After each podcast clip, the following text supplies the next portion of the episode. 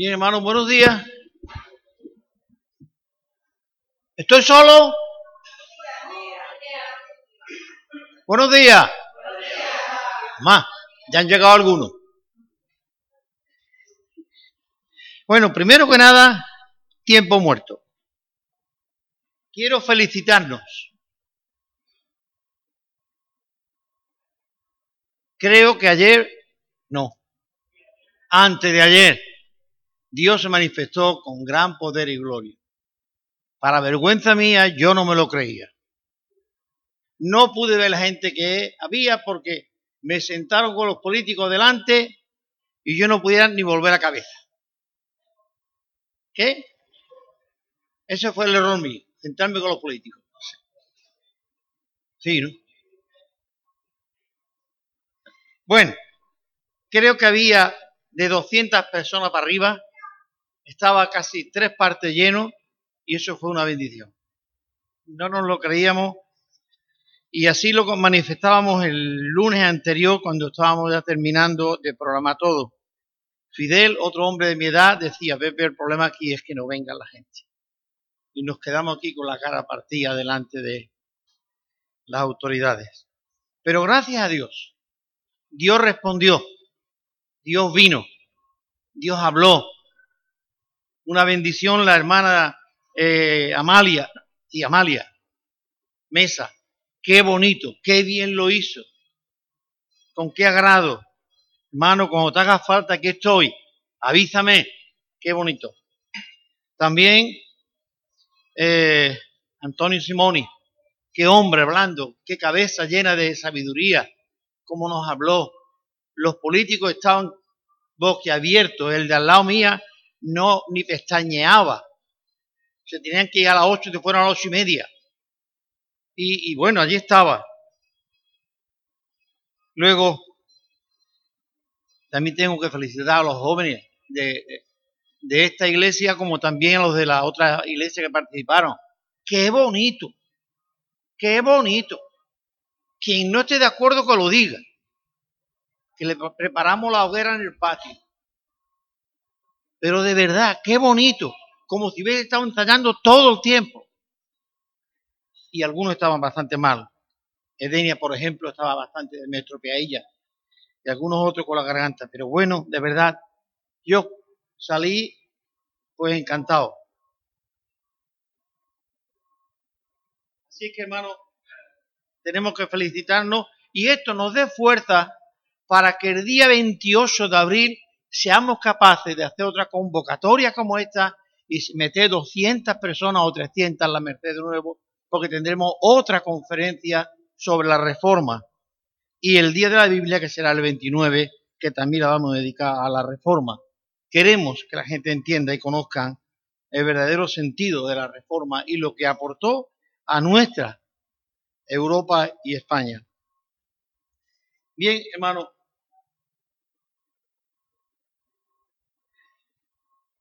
A veces es difícil preparar un mensaje.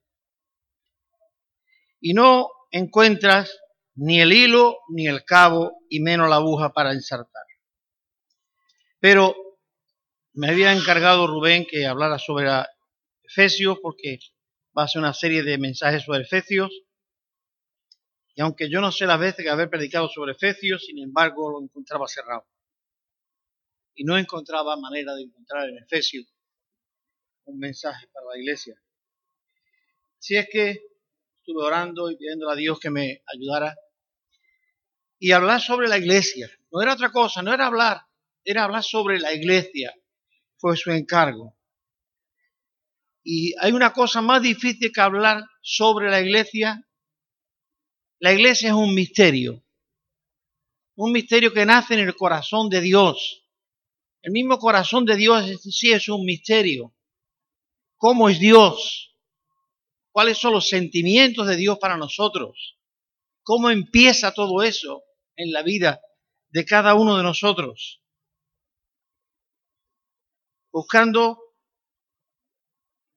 el origen de la iglesia, cómo nace la iglesia, quién es la iglesia, qué compone la iglesia, qué material usa Dios para crear su iglesia no es fácil y no tuve más remedio que, irme al Antiguo Testamento y buscar en Isaías 53. Y me gustaría que ustedes leyeran ese texto. Isaías 53, no vamos a leerlo entero porque quizá algunos lo saben de memoria y otros pues tienen que aprenderlo, claro. Pero sí Isaías 53, 11. Y luego volveremos a Efesios capítulo 1. Isaías es el siervo de Dios que Dios le mandó a profetizar a un pueblo que no le escucharía, a un pueblo que era reverde por naturaleza, así lo dice la palabra, pero que Dios le dio el mensaje de ir a predicar. Alguien dice que Isaías 52, 53 es un canto, un canto a la muerte. Sí, un canto a la muerte, un canto a la gloriosa muerte. No siempre la muerte es, cosa de dolor y de tristeza. La muerte también es algo más que dolor y tristeza. La muerte, otra, en qué circunstancia y con qué persona, es un motivo de alegría. ¿Por qué de alegría? Es cierto que la madre de Jesús estaba llorando. Es cierto que había otras muchas mujeres llorando. Pero ¿cuánta gente después reiría? No de burla, sino porque sentía en sus corazones algo que hasta aquí no se había sentido. Bien, el versículo 11, ¿alguien puede ver la iglesia? Hola.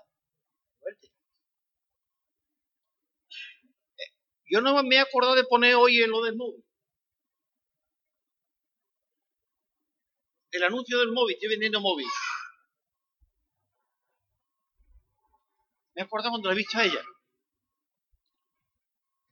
Porque el otro día ella se quedó mirando el móvil y digo, qué Bueno, versículo 11.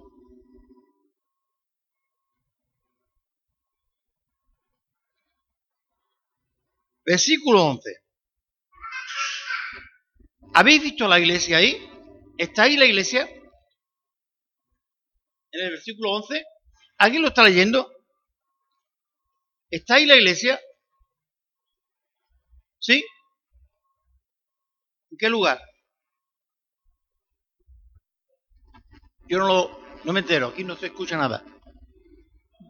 ¿En todo? Juan no. Isaías 53, 11. ¿Está ahí la iglesia?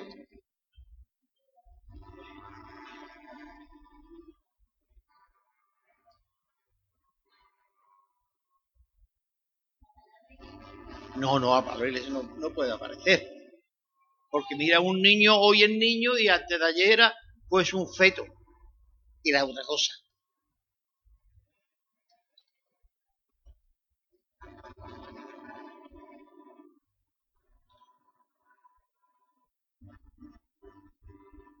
Más bien lo que me ha dicho Carmen.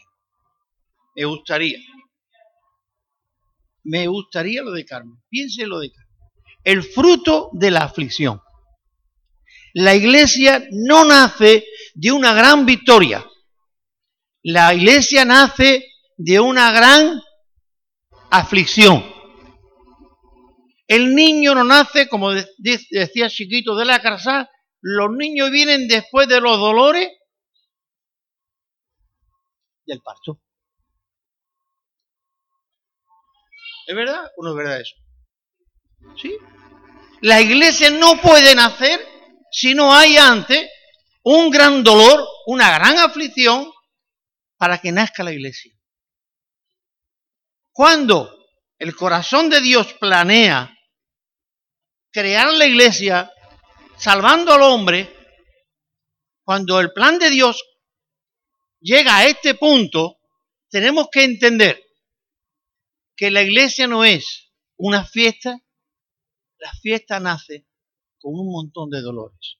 Recuerden palabra de Jesús que dijo, mi alma está muy triste hasta que, hasta la muerte, hasta que muera. estaba pariendo la iglesia. La iglesia no es una fiesta, la iglesia es un parto de muchos dolores y fue Cristo el que lo estaba pasando. Y junto con Cristo tenemos que pensar en el Padre y en el Espíritu Santo. No podemos sacar de contexto cada uno.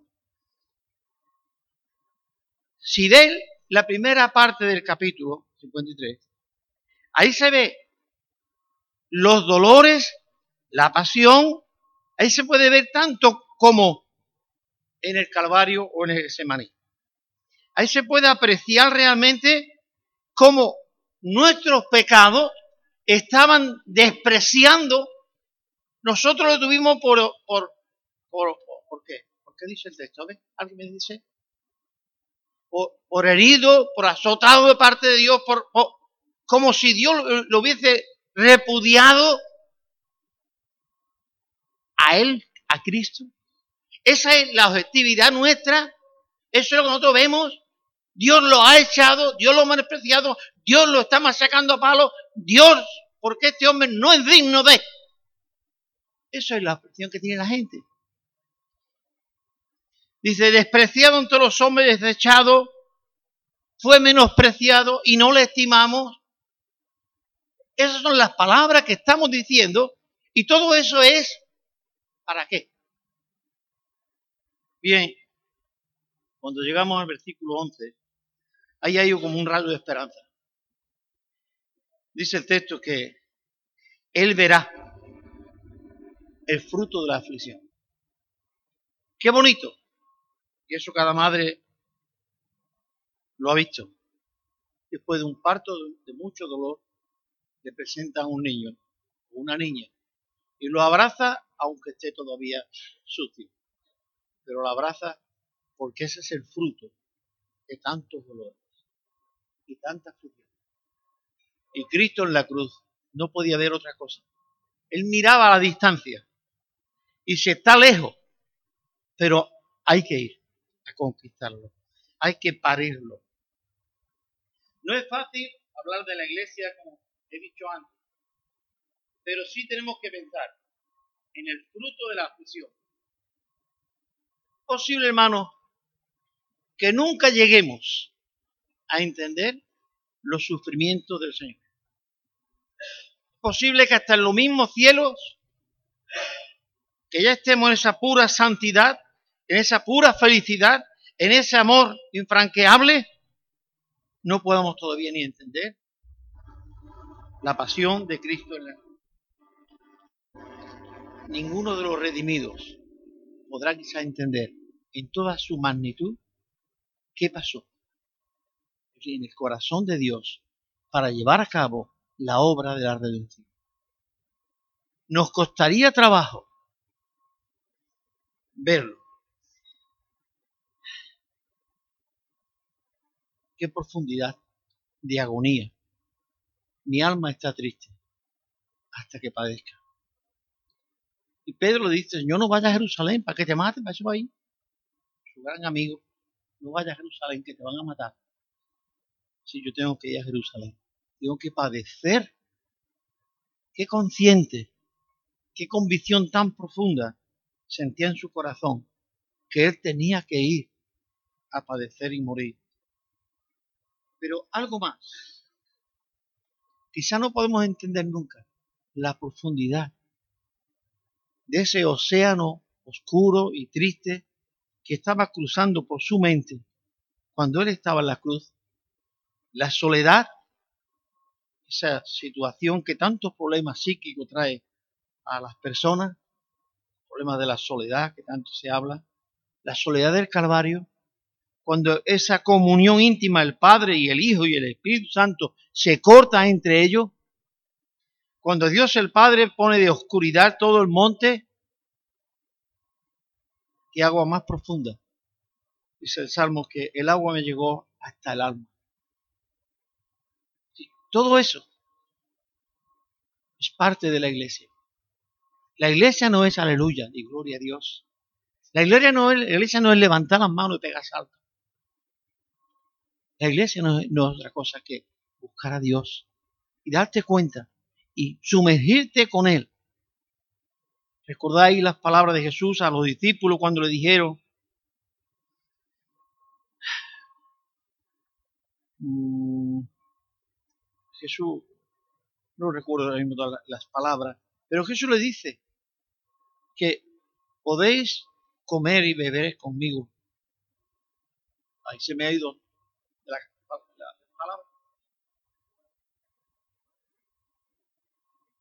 Sí, sí. Más o menos dice, tú vas a beber la, de la copa y yo podemos. Y Jesús diría, imagínate. Pero veamos que muchísimas veces no entendemos la profundidad. Sin embargo, somos creyentes muy buenos, muy activos, muy dinámicos. Pero el verdadero sentido de iglesia es que tú estés entregado como Cristo. Podéis beber de la copa que yo he de beber y del bautismo que yo esté bautizado, ese es el texto. Y ellos dijeron, sí. Cuidado. Mi muerte es el bautismo. Vaya a morir como yo. ¿Estáis dispuestos a ello? ¿Vaya a beber la copa que yo voy a beber en la cruz? ¿Seguro? ¿Podemos? En cuanto aparecieron los soldados, que pocos quedaron. Ni copa, ni nada. Bien. Jesús vino a buscar, dice, la oveja perdida, ¿no? Yo he venido a buscar la oveja perdida de la casa de Israel. ¿A dónde estaba la oveja? ¿A dónde estaba la oveja? En Cancún no estaba. En Hawái tampoco. Ni en las playas de Cuba. ¿Dónde estaba la oveja perdida?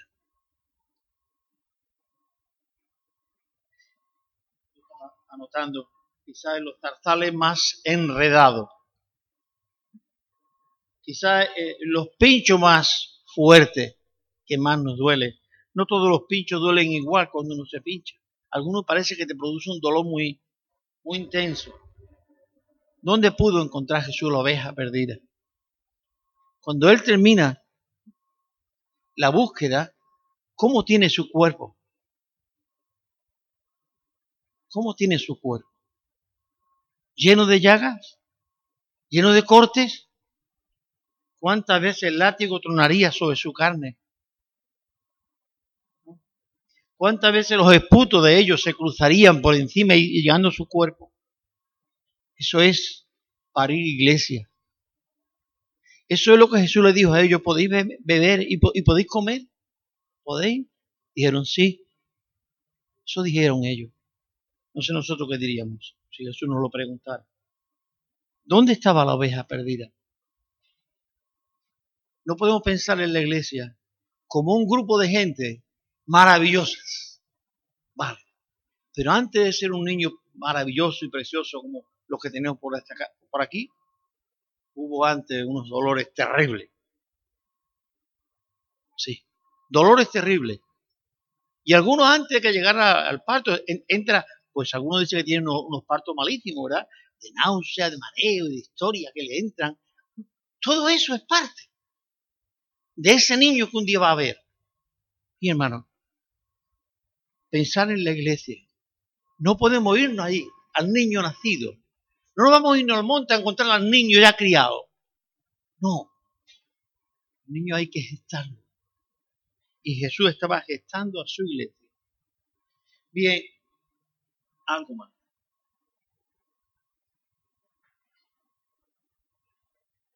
Por eso, cuando pensamos en la iglesia, nos es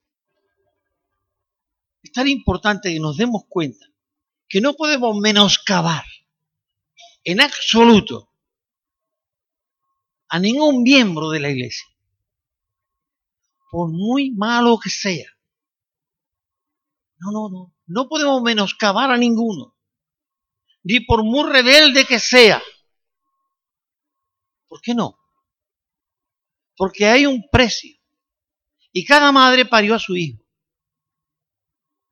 Y a nadie le duele más un hijo que a quién es, que a su madre. Los padres, ¿sabes? Somos más tolerantes. Quizás sufrimos menos, porque no lo parimos. ¿Cómo es posible que nosotros seamos capaces de menospreciar a un hermano? O mirar mal a un hermano, o decir mal de un hermano, como tuvo una madre que lo parió, lo que tira tuyo. Mismo que tuvo un Cristo que murió en la cruz, que agonizó en la cruz por esa hermana. No menosprecie tú la persona por la que Cristo murió. ¿Qué es hablar de iglesia? No es hablar ya del grupo hecho. Es hablar de una familia que empieza a estar y a crecer y que con muchas fatigas y dolores tira para adelante. Pedro dice que el justo por los injustos. Sí. ¿Qué es la iglesia? Cristo, un justo, justo, justo, muriendo por los injustos, injustos. Eso es el milagro de la iglesia. ¿Cómo es posible que Dios ame al hombre hasta el punto de entregarte por él y dar lo más precioso que pueda haber en el cielo, como puede ser su hijo? Como puede ser él mismo entregándose. Verá el fruto de la aflicción de su alma hay una cosa que me gusta mucho. Será satisfecho. ¿Qué es una persona satisfecha?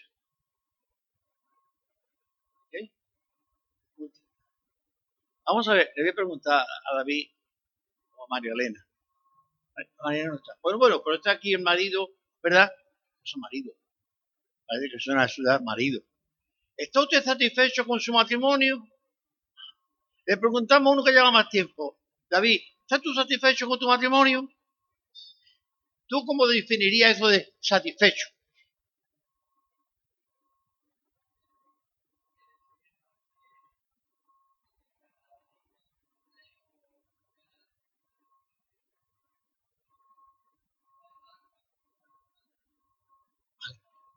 Vamos a preguntarle, es que está media escondida. Eli, ¿está usted satisfecha con su matrimonio? ¿Puede definirlo eso? O si quieres lo de tu marido. Bueno. El marido no habla. ¿Cómo define tú eso de satisfecho?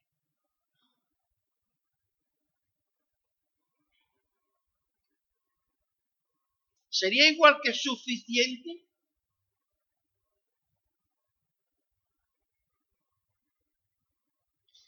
Dice que verá el fruto de la aflicción y será satisfecho. ¿Cómo podemos entender eso? ¿Alguien me dice algo más? Saciado. Completo. ¿Alguien más? Lleno. ¿Cómo? No me, no me, no, no me líen. Ahora, no, no, vale, vale, vale, vale.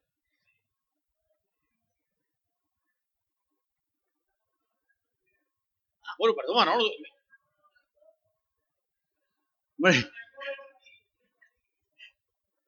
No, pero es que Manolo siempre tiene respuesta.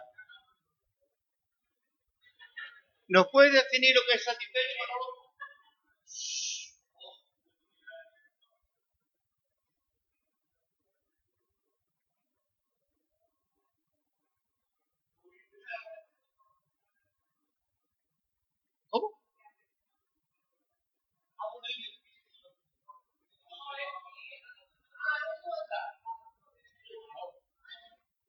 Bueno, pues por eso, después se lo explica. Ahora, fijar una cosa. Habla de la aflicción de su alma, del fruto de la aflicción. ¿Por qué tuvo Jesús que ser afligido? ¿Por qué tuvo que sufrir tanto? ¿Tan grave era? Hay personas que tienen hoy deudas en la tierra San Lucas mismo, que no van a pagar nunca, que nunca podrán pagar. Se han endeudado de una manera que ni aún vendiendo su vida podrán pagar. por las dichosas hipotecas. Bien, ¿cuánto teníamos que pagarle a Dios nosotros? El agravio que le hicimos un día, ¿qué valor tiene? Fue intentar de romper toda la santidad de Dios, toda la santidad de Dios. El hombre trató, se sublevó, desobedeció a Dios en lo más íntimo, en lo que más le dolía, porque nada de la creación él lo hizo con sus manos, ni le puso sus sentimientos, ni le dio parte de su identidad. Pero el hombre sí, con el hombre le puso todo. Por eso a las madres le duelen más sus niños que los niños de la otra. Porque pone en ellos todo su ser. Y la otra por dar lo suyo. Pero Dios, el único creador, nos hizo a nosotros y puso a nosotros todo lo que tenía para hacernos felices, para que fuésemos como Él, viviésemos en una santidad como Él. Y le fallamos a Dios, le rompimos el corazón. A Dios. Dios dice, la paga del pecado es la muerte. No había manera de que el hombre pudiera pagar, ni restaurar, ni lo similar. No podría nunca, nunca nunca al hombre acercarse a Dios. Cuando Cristo muere en la cruz y levanta los ojos, le dice al mundo que sus pecados son perdonados, pide perdón a Dios por los pecados del mundo, el corazón de Dios quedó satisfecho. La ira de Dios, que estaba pendiente de caer sobre el ser humano, la condena del pecado que iba a caer sobre cada persona, en ese momento cayó sobre la persona de Cristo. Y allí expiró. Padre, en tus manos, comiendo mi espíritu. Y allí expiró. En ese momento,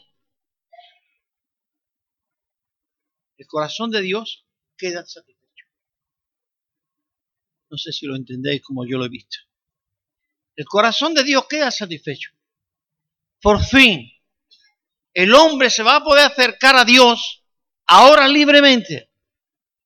¿Qué dice la carta a los hebreos? Acerquémonos confiadamente al trono de la gracia. ¿Por qué? Porque las deudas ya están pagadas. Los pecados han sido perdonados.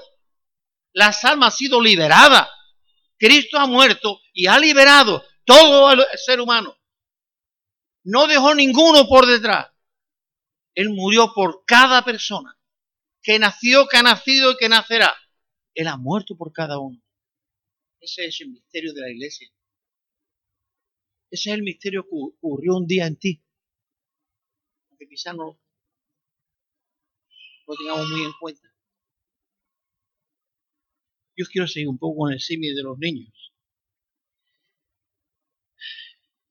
cuando los niños no se portan bien con las madres? ¿Sufre la madre, Gloria? Bastante, ¿verdad? Cuando los niños se portan y son agradecidos con las madres, ¿qué pasa, Shari? ¿Qué pasa, Regli? ¿Qué pasa, Cari? ¿Qué pasa? ¿Hay algo que duela más y rompa más un corazón que hijos desobedientes? Pensemos en esto. Mi alma está triste, decía Jesús. Sabía lo que estaba por delante. Bien, hay que seguir adelante. Dice que su corazón quedó satisfecho. ¿Por qué? Por el conocimiento del hecho que se está ocurriendo aquí en el Calvario, ¿eh? ¿qué va a ocurrir? Va a santificar, va a justificar a muchos. Y se va a llevar la iniquidad de la gente. Jesús se llevó el pecado de toda la gente. Pero había que llegar, había que subir la cúpide de la montaña y desde allí remontar vuelo. Quizás podemos ver ahora Efesios, capítulo 1. Ese dicho lo que entiendo que es la iglesia. Que la iglesia no es tanto una fiesta. La iglesia tiene que tener un corazón roto. Sí, un corazón roto. Jesús empieza a hablar a sus discípulos y dice, como yo te he amado, no como te ama Pedro, no como te ama Tomás, ni Juan, ni Bartolomé. Como yo te he amado, tú tienes que amar. Esto quizás sea un listón muy alto. Pero me gustaría que pensaras en esto. Como yo te he amado a ti y he pagado por ti y he sufrido por ti, ¿tú estás dispuesto? Dijeron los discípulos, sí, sí, estamos dispuestos a comer y a beber. Sí, sí, yo estoy dispuesto. Bueno, las cosas no eran así como, como parece. Bien, hermano. Efesios capítulo 2, versículo 15 en adelante. Pablo, veáis la visión, que yo sé que ustedes conocen bastante bien a Pablo. No al Pablo López, sino al otro Pablo. Y se conoce mejor al Pablo este que al Pablo López. Dice, no ceso de dar gracias a Dios por vosotros, haciendo mención de vosotros en mis oraciones, porque el Dios de nuestro Señor Jesucristo, Padre de gloria, os dé espíritu de sabiduría y de revelación en el conocimiento de Él, alumbrando vuestros ojos, por los ojos de vuestro entendimiento, para que sepáis cuál es la esperanza a que Él nos ha llamado. Y cuál es la riqueza de la gloria de su herencia en los santos. Y cuál es la supereminente grandeza de su poder para con nosotros los que creemos, según la operación del poder de su fuerza, la cual operó en Cristo resucitándole de los muertos y sentándole a la diestra en los lugares celestiales, sobre todo principado y autoridad.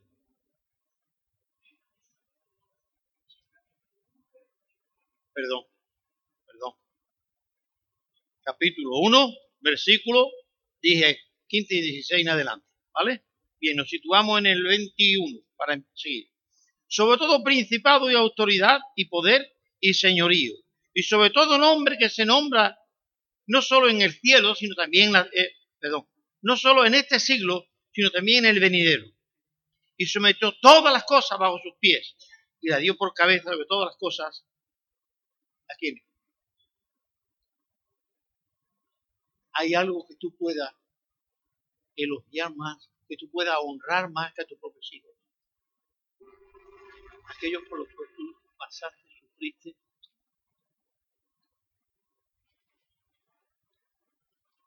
¿Estoy hablando chino? Estoy hablando chino, lo dice y le decimos a alguien que, que, traduzca. ¿A quién le va a dar tu más honra? ¿A quién va a poner tú más en eminencia que a tus propios hijos? Pues eso es lo que Dios estaba haciendo. Y nos describe esto y nos llena aquí de bendiciones hasta arriba. La supereminente grandeza de su poder para que nosotros los que creemos, según la operación del poder de su fuerza, la cual operó en Cristo, la misma que operó en Cristo, sacándole de la tumba, va a operar en nosotros, transformando nuestra vida. Esa es la iglesia. La iglesia es un puñado de borregos. No. Que cantan aleluya cuando todos otros cantan aleluya. Ni levantan las manos cuando otros levantan las manos. Ni todos ponen la cara así cuando la pone así el pastor o el diácono o quien sea. No. La iglesia es un grupo de personas libres que aman a Dios, que han tenido un encuentro personal cara a cara con Dios, que han aceptado los sufrimientos de Cristo por ellos y que ahora, en gratitud a Dios, entregan su vida. Y el Señor, ¿qué quiere que haga? ¿Quién dijo eso? El hombre que ustedes conocen. Señor, ¿qué quiere que haga? Ve allí, ve a Damasco. ¿Y mi jornal? ¿Y mi sueldo? ¿Y mi posición? ¿Y mi justicia que yo me he creado toda la vida? ¿Qué? Ve allí, Bien, sobre todo principado y autoridad, y poder y señorío, la iglesia, mi hermano, tiene autoridad, tiene señorío, tiene poder. ¿Por qué vivimos las iglesias siempre llorisqueando? ¿Por qué vivimos siempre llenos de pena y de tristezas? ¿Por qué andamos siempre quejosos delante de Dios? Cuando la iglesia es la cabeza de todo principado y autoridad. ¿Qué eres tú? Juan Hernández dijo un día y me gustó y ya, yo lo, repito muchas veces, que la gente prefiere cabeza de ratón a cola de león. ¿Eh? Parece que la cola del león es más importante, la cola de un león. Pero no, prefieren cabeza de ratón, por ser ellos, ahí está en la cabeza, ser una cola, ¿no? de león. Sencillamente, cuidado. ¿Qué opina de ti como iglesia? ¿Qué opina de ti como iglesia? No qué opina de tu iglesia, qué opina de ti como parte de esa iglesia, la cual Cristo compró con su sangre y la está perfeccionando a base de muchas intercesiones delante del Padre, clamando por misericordia para ti y para mí. Porque si fuera por su ira ya había sido consumido. Tú eres cabeza. Tú eres cabeza. Dios te ha creado como cabeza. No como cola. No para estés llorando. No para estar quejoso. No andar con... Dice que... Y la dio por cabeza de todas las cosas a la iglesia. Y lo último que dice el 23 que es. La cual es su cuerpo. Hermano, tú eres la plenitud de Dios. No, creo que no me estoy equivocando. Tú eres la plenitud de Dios. David, podemos cantar otro día, la plenitud de la deidad ¿Cómo? Pues mira, otro día, hoy no vamos a cantar, ¿vale? Pero otro día, que me he acordado. ¿De cantarla hoy? David, gracias. Disponibilidad tremenda, ¿eh? Más. Sí. La cual es su cuerpo, la plenitud de aquel que todo lo llena en todo. ¿Qué es la iglesia, mi hermano? ¿Qué es la iglesia? No es un grupo de borregos. Si quiero ovejitas, a mitad negras. Pero, no, no. La iglesia es son el cuerpo de Cristo, Date cuenta de esto. Tú tienes todo el valor de la persona de Cristo delante de Dios. Tú para Dios te va a poner cuando llega a su presencia, a su derecha con su hijo. Te va a dar una corona como su hijo. Te va a dar parte del nombre de su hijo. Eres iglesia de Dios. No eres cualquier cosa. No eres uno más sentado en un banco o escrito en un libro de la iglesia. No. Ni uno que pone la ofrenda, tampoco. Tú eres un hijo de Dios, parte de un cuerpo, y no un cuerpo cualquiera, es el cuerpo de Cristo. Tú eres cabeza, el hombre fue cabeza de la creación. La iglesia es la cabeza, la que tiene todo el poder, la que tiene todo el señorío. No tenemos que andar lamentándonos buscando por aquí, por allá, en la basura de este mundo. Tú eres ese cuerpo solemne de Cristo. El cuerpo que fue sacrificado, glorificado. Pablo, quiero terminar. Pablo dice de una manera muy extraordinaria, con Cristo estoy yo. ¿Alguien recuerda esto?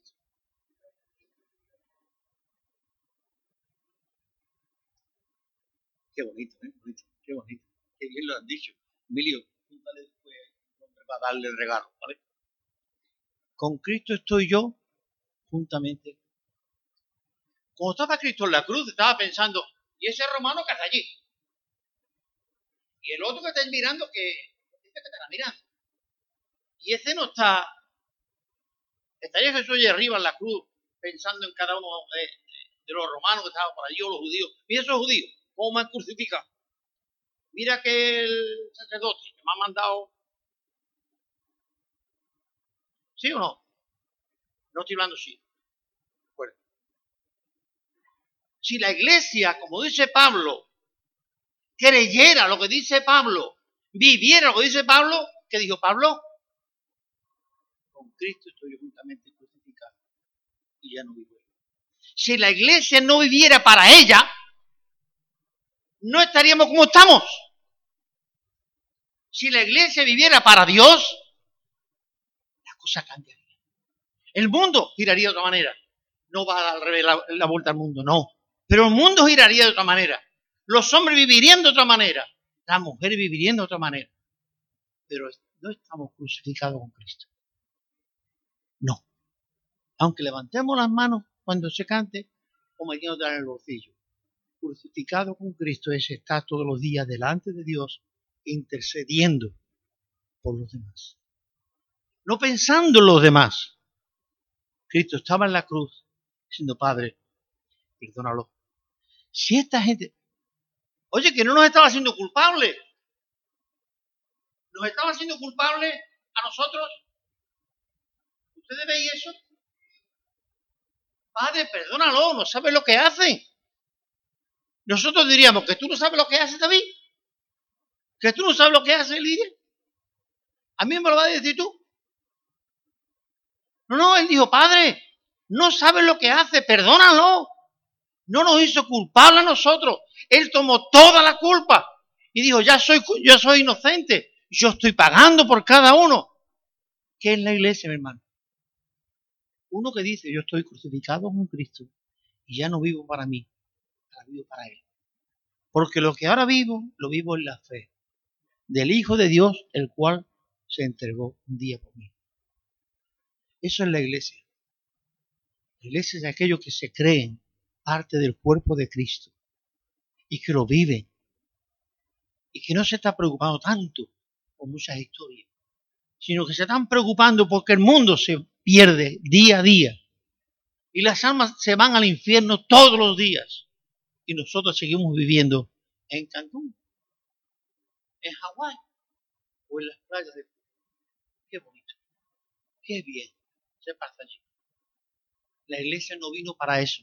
Jesús vino y se fue a los zarzales más enredados a buscar la oveja perdida. ¿Quién se atreve a buscar una oveja, perdida? A ver si nos da vergüenza repartir un folleto. O decir que soy cristiano.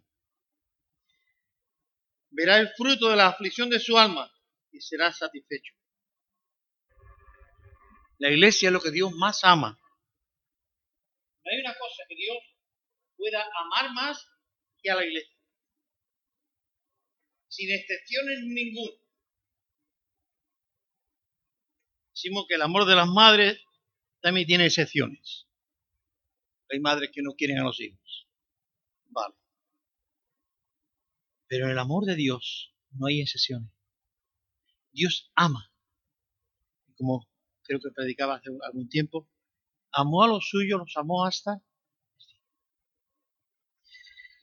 Señor y Padre Celestial, gracias Padre Santo por tu fidelidad. Señor, por ese amor tan grande que no podemos ni describirlo por ese amor tan grande, mi Dios, que no hay manera de explicarlo ni entenderlo. Gracias, mi Dios, porque tú eres el Señor de la gloria y te manifiesta con poder. Señor, ayúdanos a ver, a verte en tu iglesia, a verte en mi, en mi hermano, a verte en tu obra, Señor. Pone celo en nosotros, pone amor en nosotros, haznos mirar a la gente a la cara y amarle con tus ojos, con tu mirada. Señor, ayúdanos a hacer tus manos en la tierra. Ayúdanos a latir como latía tu corazón. Ayúdanos, Señor. Somos tu iglesia, la que tú compraste con tantos sufrimientos, la que tú miraste desde antes de la fundación del mundo. Señor, somos tu iglesia. Perdónanos, Dios. Queremos seguir siendo tu iglesia y queremos seguir honrándote cada día más. Ayúdanos, mi Dios. Jesús te lo ruego, Padre.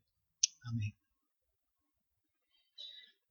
Termino, pero antes quiero decir, mira al que tiene al lado. Y dile una cosita bonita. Dile algo bonito. No le diga que es guapo, por lo menos lo es. Pero dile yo te amo con el amor del Señor. Yo te amo con el amor del Señor, ¿sí? Yo te amo con el amor del Señor. Yo te amo con el amor del